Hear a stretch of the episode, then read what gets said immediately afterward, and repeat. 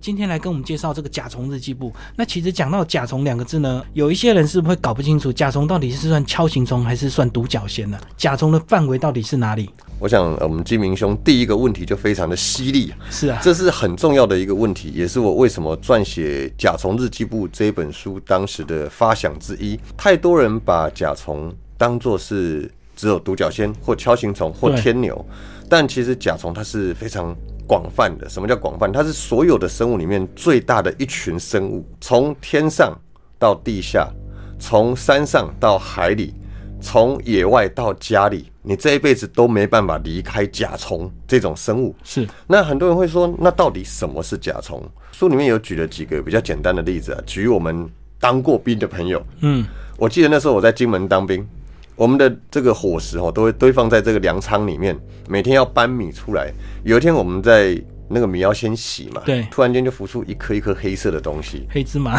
黑芝麻出现了，金明嗯兄内行人，那就是什么？那个我们讲米虫，米虫其实米虫是一种象鼻虫， 嗯，它就是一种甲虫。那它专门住在我们这个米粒里面，或者其他的这些我们的农作里面，只要是干燥农作，就有可能有这些米虫在里面是吃这一些我们的食物，所以这是我们大部分人对这些甲虫的基本印象。那其实小朋友最爱的还是独角仙、锹形虫嘛，这些都肯定是甲虫无误。但是这些甲虫它们到底有什么关联性？像我刚才提到的象鼻虫啦、嗯、锹形虫啦、天牛啦，甚至我们在四月份、五月份最喜欢去晚上观察的萤火虫，对，这些都是甲虫。但是怎么去分辨甲虫？我常常会跟很多朋友分享，尤其在书里面，我有特别去提，每一种昆虫都有两对翅膀。你看哦，蜻蜓也是前前面一对翅膀，后面一对翅膀；蝴蝶是前面一对翅膀，后面一对翅膀。只要是第一对翅膀已经变成一个硬壳的鞘翅状，嗯，可以保护它像薄膜一样的后翅跟柔软的腹部的话，那它就一定是甲虫。嗯嗯，所以你只要看到这只虫，它不像蝴蝶那个翅膀张开那么漂亮啊，也不像蜻蜓一个薄膜那么那那么那么样的挺直，有没有？它飞的时候速度非常快，也不像蝉翅膀收在后面，看起来都是翅膀的样子，而是像一个壳一样的，它就一定是甲虫。所以这样讲应该算是退化还是进化？我们会用特化，特别的，特别它它有特别功用，嗯，像刚才提到的就是，比如说它那个前面翅膀变成像硬壳变的，硬壳保护自己，是，所以它就是特化，特别变成这个样子。所以也不能讲说进步或退步就对了，反是正就是特别功能演变出它这个前面的这个翅膀变成硬壳保护自己。是的，所以这样讲，大部分的甲虫就是有一些可能会飞，有一些就不会飞，就对了。好，这个又是另外一个非常厉害的课题。很多人问我说：“那甲虫都会飞吗？”其实正常来讲，我们刚才提到了嘛，昆虫都两对翅膀，嗯，那第一对变成硬壳的就是甲虫。照理来说，所有甲虫都会飞。我们常看到的，举我们最常见的独角仙、锹形虫，以现在这个季节来说，是大家可能都觉得它们只是趴在树上啦，或者躲在水果堆里面啦，好像都不会飞耶。其实它们是很会飞的，尤其是晚上，你到山上有这种路灯啊、水银灯，或者家里面有开灯啊，虫可能都会飞过来，尤其是锹形虫跟独角仙。但台湾还有一种很特别的甲虫，它在它只在蓝屿跟绿岛，这个叫做球背象鼻虫，它是现在台湾的保育类昆虫。那球背象鼻虫它非常厉害哦，它的翅鞘已经退化愈合了，嗯，跟刚才你讲的这个进化或退化这个。已经有关联了，为什么？因为这一类的象鼻虫，它们都是在地上行走，走久了，久而久之，它的翅膀就没有用，它用不飞到了，嗯它不飞，所以它的翅鞘就慢慢愈合起来。那曾经有做研究的人，他就是捡到捡这个死掉的这个尸体来看，把它的翅鞘前翅变成硬壳那个掰开来看，里面还有小小小小的短翅，就是说它后翅那个样子还留着，嗯，所以它那个已经是已经退化成那个样子，它只用六只脚步行，是所以有的甲虫是不会飞的。那刚刚讲到说晚上飞来飞去的话，所以这样讲是甲虫它白天它就是尽量不要移动，到了晚上比较安全，它才会移动，对不对？好，这个我们再来看另外一种不同的甲虫，嗯，大小朋友连女生都爱的甲虫叫瓢虫。是瓢虫就是比较日行性的昆虫。我们为什么说比较日行性的昆虫？其实，呃，甲虫哦，它的它的生活习性非常的多样，有的只躲在树皮里面，它对这一辈子除了结婚，不然它不飞出来。嗯，有的甲虫它只有白天在活动，比如说我们比较常看到的瓢虫啦、天牛啦，它们都是白天在活动的。那但是有的甲虫它喜欢晚上活动，比如说我们比较晚上容易见到的这些步行虫，可是锹形虫、独角仙，它们白天会在树干上面吸汁啊，对，并不是代表它晚上就不活动。为什么你知道吗？因为我们来举一个最简单的例子，很多人说那很多甲虫白天出来活动，晚上不活动，它是不是在睡觉？嗯，这个很厉害哦。我们人类在睡觉的时候，可以用机器测得我们在睡着的时候会有睡眠脑波这样的东西。对对对，有一位教授相当厉害，他在做实验发想的时候，他要证明昆虫会不会睡觉，他就把这个测试睡眠脑波的东西去测试昆虫在各个时期的状态。然后他后来因为这些科学的数据，写了写了一篇很重要的 paper。这篇数据叫做，因为他没有测到昆虫有任何的睡眠脑波相关的这些资讯，嗯，所以他证明昆虫不会睡觉。我忘记这一篇论文，它是全世界轰动的论文，忘了它是上 Science 还是上 Nature，非常厉害的一个期刊里面。嗯，所以昆虫晚上是不睡觉的。你看这些独角仙、锹形虫，大部分都是白天在树干上吸这些汁液啊，是，可是晚上我们真的去森林里面探索的时候啊，你还是会发现某些锹形虫，它们还是停在树干上继续吃，甚至跟同类在打斗，在抢地嗯盘。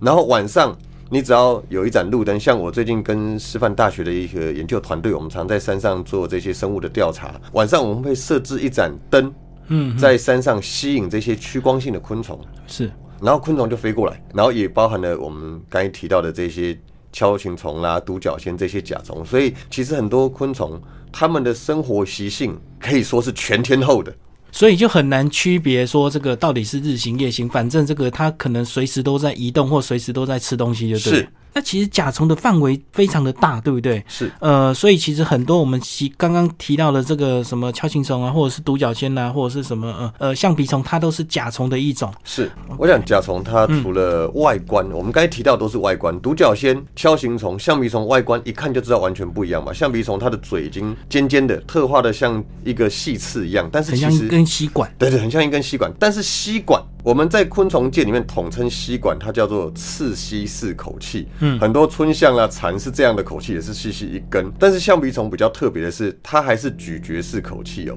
它嘴巴虽然变成细细长长的，但是它的牙齿在最前面。我们举一个例子好了，我在书上有特别介绍一种台湾大象鼻虫，它的台语叫孙菇。老一辈的朋友应该都知道孙菇，它是专门吃竹笋的一种甲虫，橡皮虫。那我举一个最简单的例子，就是我们到菜市场去买笋子，你可以请老板帮你把笋皮剥掉，因为它这个笋子的皮很多嘛，对你要笋肉回来煮就好啦。可是台湾大象鼻虫它要吃笋子的话，有没有人帮它剥皮？没有，所以它的嘴就变得很长很长，它才能咬穿一层一层的皮，吃到里面的笋肉。嗯嗯，我想这是最有趣的。我们从甲虫的外观来看，比如说象鼻虫，就是它的嘴是细长的；锹形虫它是两根夹子，像对剪刀，像像像钳子一样。那独角仙呢，像一个秤，把东西给撑起来。嗯，可是我们如果撇除外观不要讲，甲虫的体表有各种漂亮的颜色。对像我在书上特别写飞行的宝石，非常闪亮亮飞行的宝石就是吉丁虫。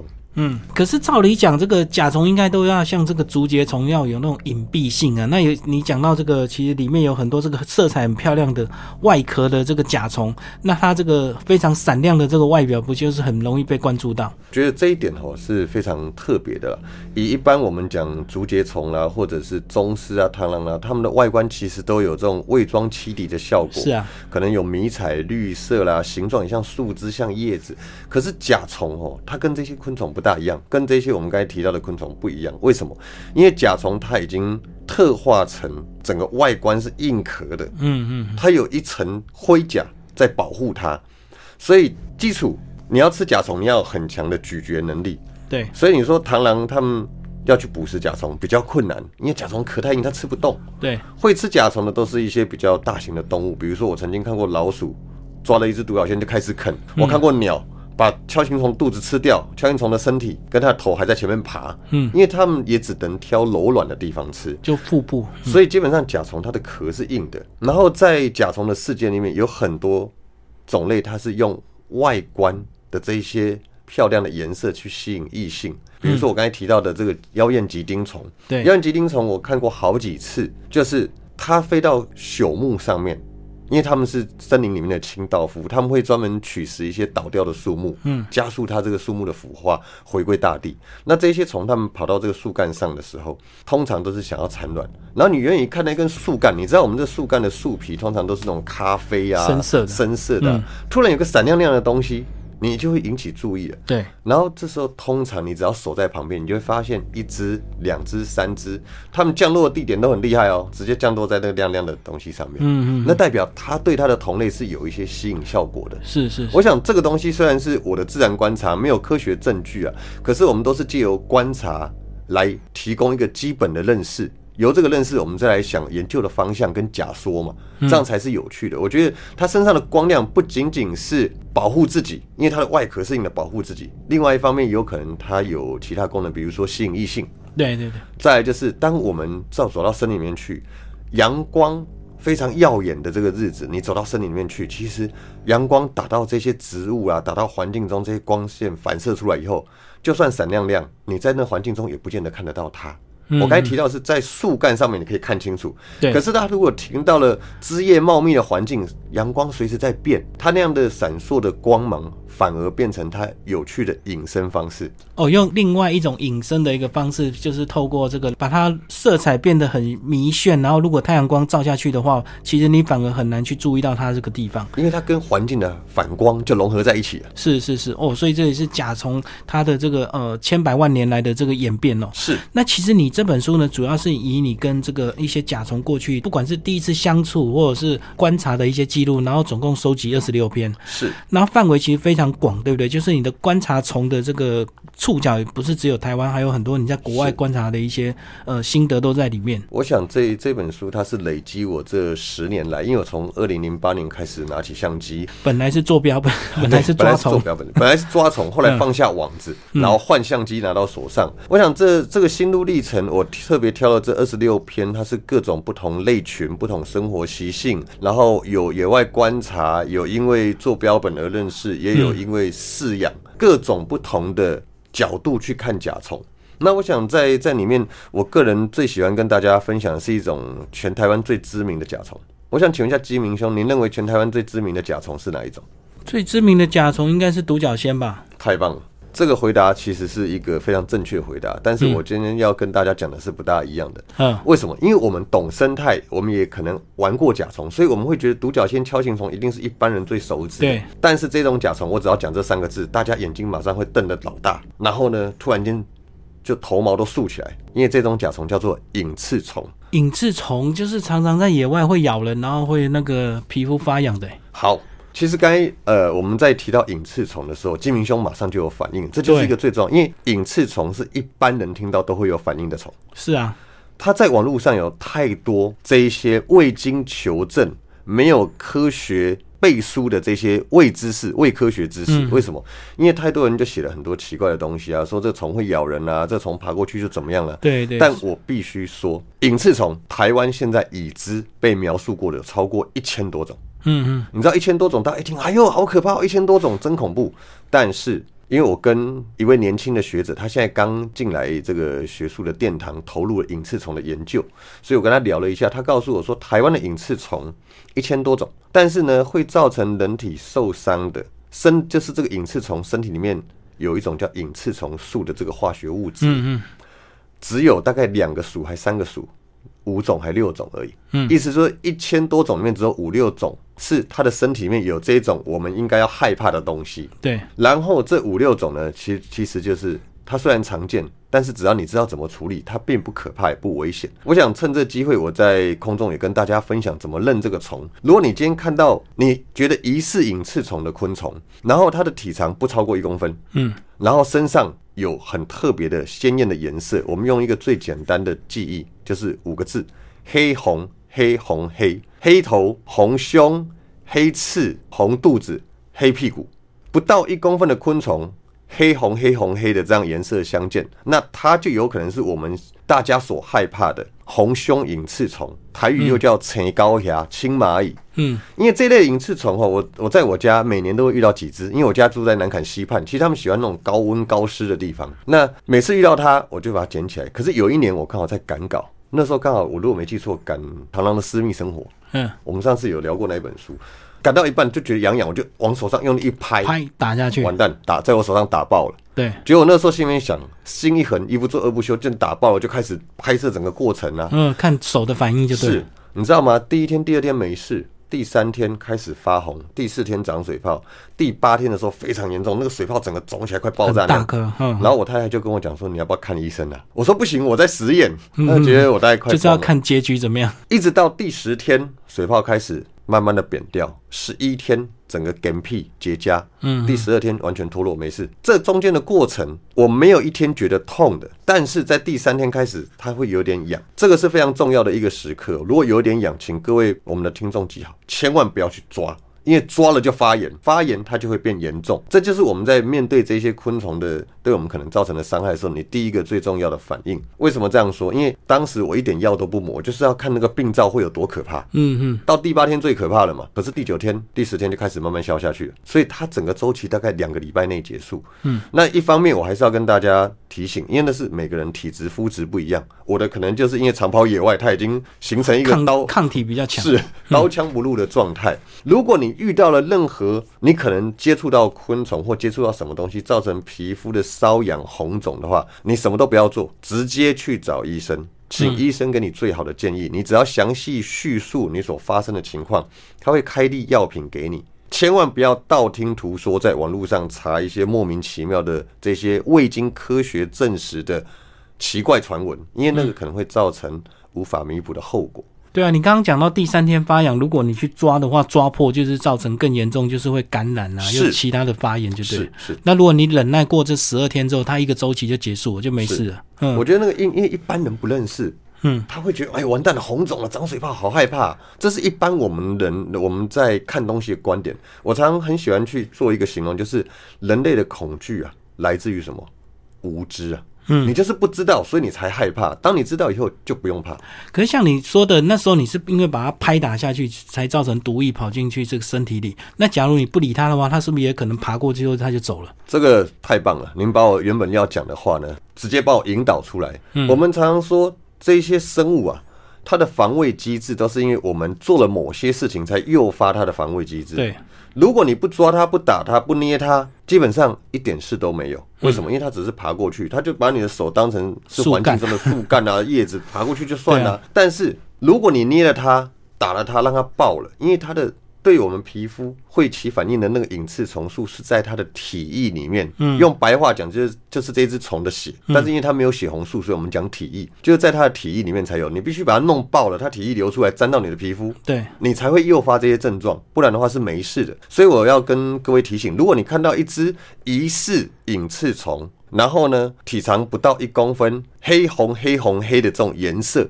你就拿卫生纸轻轻的把它捏起来丢掉，嗯，或者对着没有人的地方轻轻的弹掉它，这样就好了。不要去接触它，不要捏它，不要压它，不然的话、就有可能换你的手去接触到。刚刚讲黑红黑红黑红黑，就是其他就是黑红相间的意思了。是，嗯，一三五是黑，二四是 红，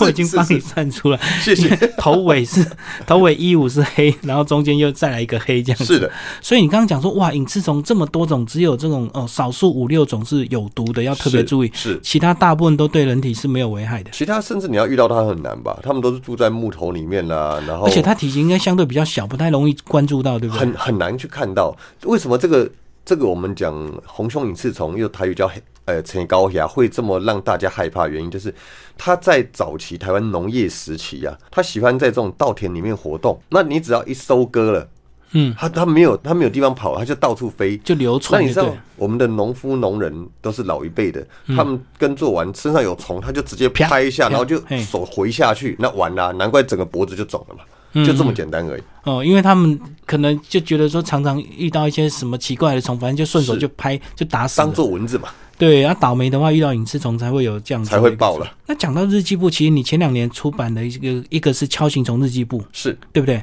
然后这次是甲虫日记簿，这个范围又更大了。是，那里面有二十六篇跟甲虫互动的那个故事哦，呃，是不是在帮我们挑一些比较特别的虫，啊好不好？而且我看到国外好多甲虫，你也收录在里面。我想这一本书里面能诱发我去写这一本书最重要的，还有一个重点的昆虫，它是我从小就在记忆中没有忘掉过的昆虫。嗯，我想这个要提一下缘由啦。我们以现在这个社会来讲，通常亲子教育我们尽可能是让孩子习惯阅读，对我们会找很多。从他小时候的绘本、童书、注音，一路到后面可能有各种科普的书籍来让孩子嗯看。那在我们那个年代，小时候你能拥有一本百科全书是一件非常幸福的事因为情，太贵了，太贵了以。前嗯，那那时候我的母亲呢，她带我去国父纪念馆，那时候书展都办在国父纪念馆。书展上面我看到一本很棒的书籍，它就是你知道那个年代版权不彰啊，莫名其妙的百科全书，她就弄了一本给我，我觉得好棒哦，有百科全书可以看。我还记得那个名字叫《银海探奇》。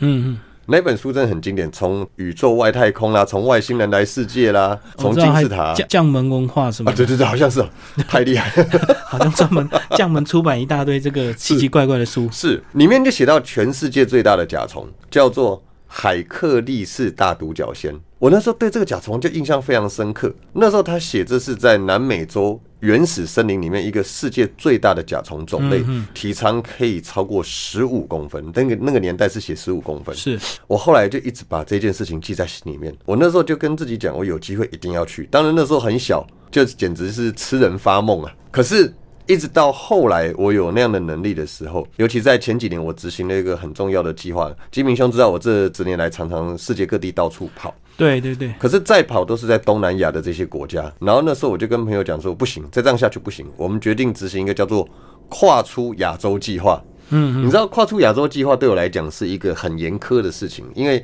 因为我的、呃学历不高，英文不好啊，没有好好念书是一个很头痛的事情。在这边也要请各位别忘了好好念书，尤其是英文。所以就是出去就一定要有人带你，就对。对，但是因为我我我们自己跑习惯了，我已经很习惯嗯用我的破 英文在在这个世界各地跟人家沟通，所以呢，那一次我们第一个国家是马达加斯加，就是非洲，嗯，然后第二个选定去的地方原本要去巴西，可是巴西它的这一些。入境条件太多，你要有存款证明，当地要出具邀请函，你去那边要住谁那边，还要保证人，太麻烦了。后来就选定，不然去秘鲁好啦。去秘鲁，我们的痛苦才开始而已，因为去那边是讲西班牙文啊。哦，你讲英文也不会有人听得懂。那还好，我认识的一位日本九州大学博物馆的教授叫马路亚马，他介绍了一位他认识的地陪给我，那我们才因此可以成型。嗯，那我想到南美洲去，它是对我来讲很大的一个挑战，因为我们光飞到那边就两万公里啊。我们是从台湾飞阿姆斯特丹，阿姆斯特丹再飞秘鲁，每一个航程都是十二个钟头，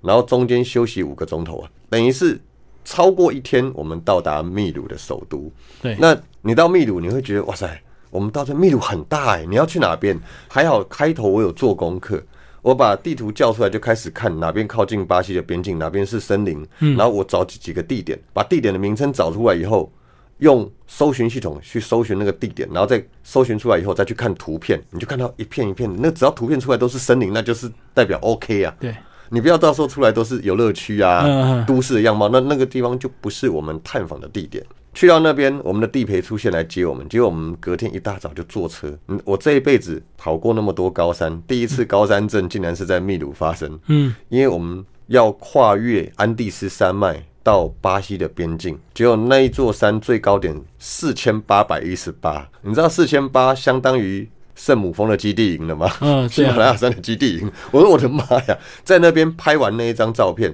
看到四千八百一十八，我上车就一路昏睡六个钟头，因为整个高山症嗯发发作嗯作很不舒服。好不容易到了那一片我们要去的地方，然后到民宿休息。我就说，那我们晚上可以出去观察。他说不行，这边还不是，明天还要开十几个钟头的车进到深山，再往上，还要再往上。等于我光是到第一个点就花了四天的时间。嗯，这四天都是飞机、坐车、坐车才能到，它是非常漂亮的一片原始林。那一天我们当天一到，晚上我们就设定了一个灯光陷阱。嗯，你知道那啊灯光陷阱发电机发下去，因为整片山都没有电了、就只有我们带发电机才有电。嗯，灯一亮，各种昆虫一直聚集过来。然后因为我带的那颗是五百瓦的灯，很大一颗啊，虫撞到甲虫撞到会叮叮叮叮叮，你就晚上好像在听音乐一样，虫飞的声音啦，发电机的声音啦，撞到灯具，还有虫撞到灯具的声音。嗯，后来我就隐约听到一个很大的声音从空中远方上噗一直飞过来，那个是那是大型的甲虫，翅膀震动才有那么大的声音。嗯，然后就听到哐一声，那一只海克力士大独角仙撞到灯掉下来，以前叫做海克力士大独角仙。但是现在我们的音译叫赫克力士大兜虫，嗯，叫兜了，嗯，兜虫。海克力士它其实是它的总小名，因为它是 Dynasty Hercules。Hercules 嗯是希腊神话中大力士的名称，嗯嗯，它就叫大力士大斗虫，因为它这样很大也可以，你很大，飞来撞到灯。结果你知道那一只我们一量就十四公分，当年讲十五公分，这只已经十四公分了，应该还有更大的，因为后来的记录听说是将近十八公分。然后我就问当地接待我们的原住民，他们是印第安人，我说有没有机会在森林里面找到这种虫的树？因为我们在台湾，你知道吗？夏天我们都会知道到森林里面去找白鸡油、对，光蜡树哎，独角仙就会在树上啊。我问他说：“这边有这种树，这种大兜虫会爬上去的吗？”你知道他跟我点头，因为我们语言不通，他就是一直点一直点。我们地陪翻译，我就哇好。隔天早上我们就进森林，在森林里面我们走了很长一段路，那是泥泞的地方，因为呢我们去的时候，它的天气并没有想象中的好，起大雾又有点毛毛雨。可是他们突然间在一一棵树前面停下来，然后我就跟着他们往上一看，我看到了我想了四十年梦寐以求的一个景象，就是一只公的长棘大兜虫趴在树干上面，下面有一个圆圆的，那一只是母虫，一对在上面。后来我们从那一棵树上总共找到了好几只，嗯，那就是最标准的。这种昆虫的生态样貌，在这棵树上，这本书其实它并不只是我跟这些生物、跟这些昆虫、跟这些甲虫一个一个一个各种的情境的、跟大家来写的故事，它还是一个我实现梦想很重要的一本书。为什么？因为第一它是第十本，第二它是我在里面把我找到长期大多虫的故事真正的写在里面。那对我来讲是非常重要，因为我想每个人一辈子都有很多梦想，你可能先想很想去做某些事情，是，但是到最后你怎么去完成这个梦想，这执行的过程，还有你这个梦想这一把火从来没有让它熄灭过，那是很重要的一件事。要做这个事，除了自己要充满热情之外，另外我觉得这个一路上有很多这个呃虫友也是非常重要，对不对？是像你是里面有提到说，哎、你跟很多这个日本的一些研究学者也有一些互动，他们有时候来台湾也会请你是来协助这样子。我想这个契机是从二零一二年我出昆虫脸书那一年开始的。嗯，那因为我跟几位几位在科博馆啊，在各大学他们做研究的这些学者，我们都有很好的交情。那那一年刚好是日本的一组学者要来台湾做特别的甲虫调查。嗯，为什么用特别呢？因为他们调查甲虫是一般人不喜欢的甲虫，大家喜欢的就是干净啊、强壮啊、漂亮啊。哦，但比较特殊环境下的这个甲虫，是这个特殊环境就是各种排泄物。嗯嗯嗯。那因为这组这这组学者很棒，我第一次接待他们，我们到山上去，然后因为学者每一位年纪都很大，年纪最大的那时候七十四岁，今年已经七十九岁了。他就跟我讲说，黄先生，我们要到山上找甲虫，那已经到畜牧系去拿了牛的大便。粪便，嗯粪便。那我们现在还需要另外两种，一种是我们到菜市场买鸡脖子，要放在常温下，放给它有味道，让它烂吸就引对嗯这些甲虫。那第二个就是我们需要人的粪便。他跟我讲人的粪便的时候，我就突然有点灰气啊啊！那因为他们年纪很大，你又不好意思请他们弄，就是你啦， 就我只好自己到厕所去，还带了五六个塑胶袋，嗯边上厕所，上完厕所用手套着塑胶袋，有没有？去抓起来，抓起来以后又套了几层塑胶袋，最后再买一个瓶子，把东西放进去转起来。就好几层蜜蜂就对为。什么？不然的话，在车上味道散出来，全部人会会被熏死的。嗯，我们就是用这种方式在野外，然后放置呃各种动物的排泄物啦，然后在隔天再去调查来了哪些甲虫。嗯也因为这样，我们发现了非常多新种甲虫。那其中有一种，那个教授在二零一五年的时候告诉我，他说他为了感谢我这几年无怨无悔、不怕臭味的帮忙，所以他在发表一种甲虫的时候，用了我的名字去发表。嗯那一只虫叫做世节你不行虫， 你不行，泥不行虫，对你，这个是一个笑话的讲法。为什么？因为很多人就说，哈哈，那个教授一定是看你不高兴很久，不然怎么知道你不行？ 但其实拟步行虫它是甲虫里面很大的一个一个类群。嗯，那拟步行虫下面还有分成各种不同的甲虫。对，我那一只的真正完整的名称叫做四节拟回目虫，属于拟步行虫科的种类。嗯嗯，所以它是回目虫，它不是不行虫。是是是，只是简称叫你不行就对 了。是，好，你讲到这个，我就突然想到，其实里面还有一篇很有意思，就是面包虫，对不对？是面包虫这个，好像我们大家这个，不管是你要钓鱼或者是养鸟，好像就是很容易，就是找到这一大堆，然后能够能够去喂食这样子。是，然后你也这个现场在昆虫的这个呃养殖场听到这个爸爸跟小孩说，面包虫长大还是面包虫。 我我想这个是一般我们对于昆虫，就是大部分的人他都用基本的认知在做回答。我觉得这少了一个东西，就是我们实事求是的精神。嗯，其实你不懂不要紧，你必须带领，尤其他又是爸爸带孩子，你必须引领孩子去找到答案。所以在当下，我觉得很难过，因为那个你知道，你到水族馆还到鸟街，他们都会卖面包虫嘛。对那面包虫一条一条在里面爬，对那面包虫只是只是一个我们习惯的讲法，为什么以前都是用小胖，就是吐司面包在养这个虫，所以叫面包虫。是，但是实际上它就是拟步行虫的幼虫，嗯，这个是比较学术或者比较正式的讲法。那我想那个爸爸在当下，如果他愿意做一件事情，就是面包虫长大啊会变什么，我也不知道，我们来去问一下卖这个问店员去问店员啊，或者是对问老板啊，这样就好了。其实那时候只要他做这个动作，我就会去告诉他们了。但是他没有，他就直接跟他讲说，面包虫长大还是面包虫啊。然后那时候你如果讲了，就有点这个害爸爸很没有面子，是你你就不能是讲了。嗯，我觉得那个有时候我们在帮忙回答问题，在当下，其实我们要去思考对方家长的立场了。嗯，那没有当下去戳破他，在某个程度上面来说是好意，避免他的孩子跟那个家长他们的的心里面会有某些的波澜出现。那我想在里面还有第二段嘛，第二段是小朋友问他说：“那在里面爬那黑黑的是什么？”其实那一只黑黑的就是面包虫的成虫啊，但爸爸回了一个更惨烈的答案，那是蟑螂。所以你会觉得难过，因是为我们对于教育这件事情，就是你不懂不要装懂，嗯，你不懂，我们可以带着孩子一起问，诱发他学习跟求知的心情，而不是随时给予一个答案。而更可怕的是，这个答案还不是正确答案呢、嗯嗯，这是我觉得现在我看到的、观察到最可惜的一件事情，在亲子互动上面你讲到这个，我就想到最近有个新闻，一个阿公带孙子去逛海科馆，是然后这个海科馆上面挂了一个金沙的模型，嗯是孙子问他是什么，他回答说头山。不过不过那个大家快笑翻了，就觉得很有意思，这样阿真的公就真的乱回答，这哪有那么大只的头山？我觉得可 惜啦，嗯因为老老一辈的人，他们可能会有一些就是既有的想法对，嗯所以他的回答都很直接，他也没有多想。其实我觉得我们现在必须不断的教育大家，就是你有问题，其实你可以问，因为问了通常都会有机会得到答案。对再来就是，尤其是我们做父母亲的，你带着孩子，最重要就是我们在过程中怎么引导他，我们怎么以身作则，让他知道什遇到什么事该怎么做。对，你可以不懂，可是你可以教小朋友怎么去得到答案。比是如说，你可以请小孩子去问店员，是。你这样就好了，你也对啊不要说，哎呀，我不知道，那那那那你去问他，问完之后是让小孩子来告诉你，反而这也是另外一种教育的方式，而且对不对这种亲子互动反而更好。对啊对啊，而且小孩搞不好会自己去查资料，自己去问的很清楚，那回来跟你讲，他又很有成就感，是的，也许无形中就开启了小孩对昆虫兴趣的这条路，这样。嗯是是，真的真的。那今天主要是介绍甲虫日记部。那到了书的这个最后呢，这个、呃、还有一些呃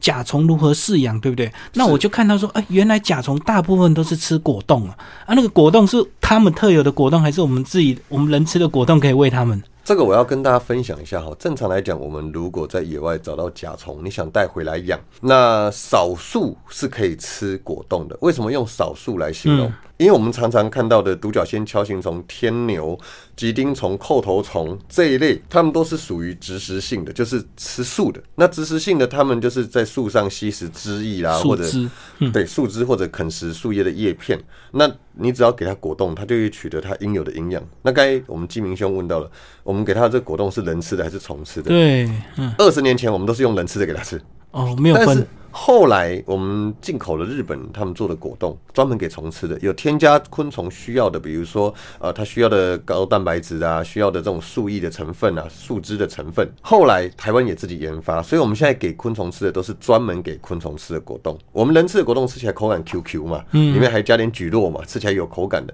可是给甲虫吃的果冻是要比较容易化水的，对比较软的。嗯为什么？因为它要吸那个汁，它不会它咀是用嚼。吸的，是，它是这样子。但有一些甲虫，你在饲养的时候，他们要给的不同的东西，比如说我书上有写到其他，比如说步行虫，步行虫是吃肉的，有的步行虫是吃蜗牛，有的步行虫你可以切猪肉给它吃。然后像万一你像我一样喜欢饲养粪金龟，你要准备的东西就更可怕一点。哦，依是照甲虫习性不同，我们给它吃不一样的东西。哦，所以不是每个甲虫都可以喂这个果果冻，然后果冻也不是说就人类吃的，我吃一半就分你吃这样子。是，其实那因个就好像这个饲养毛小孩一样，以前我们比较没有这些观念，我们就直接用人类的剩下的对菜啊，给骨狗吃头啊，肉对拌一拌呐、然后一点饭粒，它这样就吃了。对，那现在就是要买专门给宠物的这个呃牛肉罐头或猪肉罐头是这样子是是哦，就是这样。那其实如果你真的有心要饲养这个甲虫，其实最好的方式是直接到这个贩卖店，而不是在野外随便抓回来，对不对？是因为抓回来可能你会不小心抓到保育类，是或者是说你可能会喂错食物就害死它。是最后，呃，你这本书也有一些这个甲虫店的一些，